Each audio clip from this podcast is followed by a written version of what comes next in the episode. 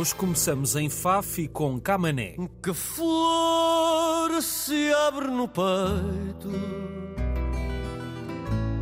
minha voz amanhecida Ouvimos Que Flor se abre no peito, um dos temas do disco Horas Vazias, que será o centro do espetáculo desta voz incontornável, mas Camané fará também uma retrospectiva da sua longa carreira neste concerto e por isso também podem contar com temas de outros álbuns, desde os primeiros que foram lançados na década de 90 e Camané será acompanhado por José Manuel Neto na guitarra portuguesa, Carlos Manuel Proença na viola de fado e Paulo Paz no contrabaixo. Suspeitos do costume, nos concertos de Camané, tudo craques para ver e ouvir amanhã às nove e meia no Teatro Cinema de Faf. E por falar em música, amanhã há Decomposição, é a mostra de compositores emergentes que regressa para a sua segunda edição, será às nove no Centro Cultural Olga Cadaval em Sintra. E o que é Decomposição? É uma mostra que é tudo menos uma decomposição na verdadeira acessão da palavra.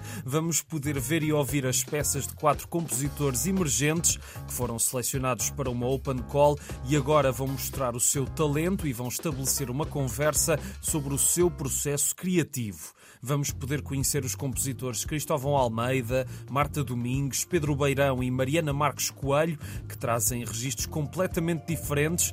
Entre as suas composições há um solo de percussão, um quarteto de cordas e um trio de flautas.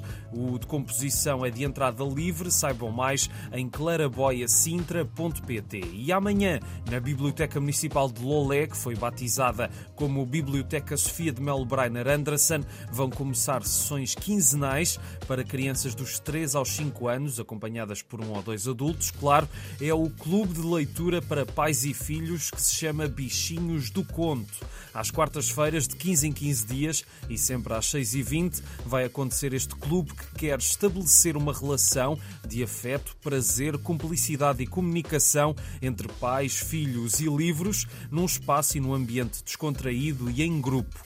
É uma bela ideia, saibam mais sobre ela nas redes sociais, basta pesquisarem por Biblioteca Municipal de Lolé, tudo junto e sem acento no Lolé, claro.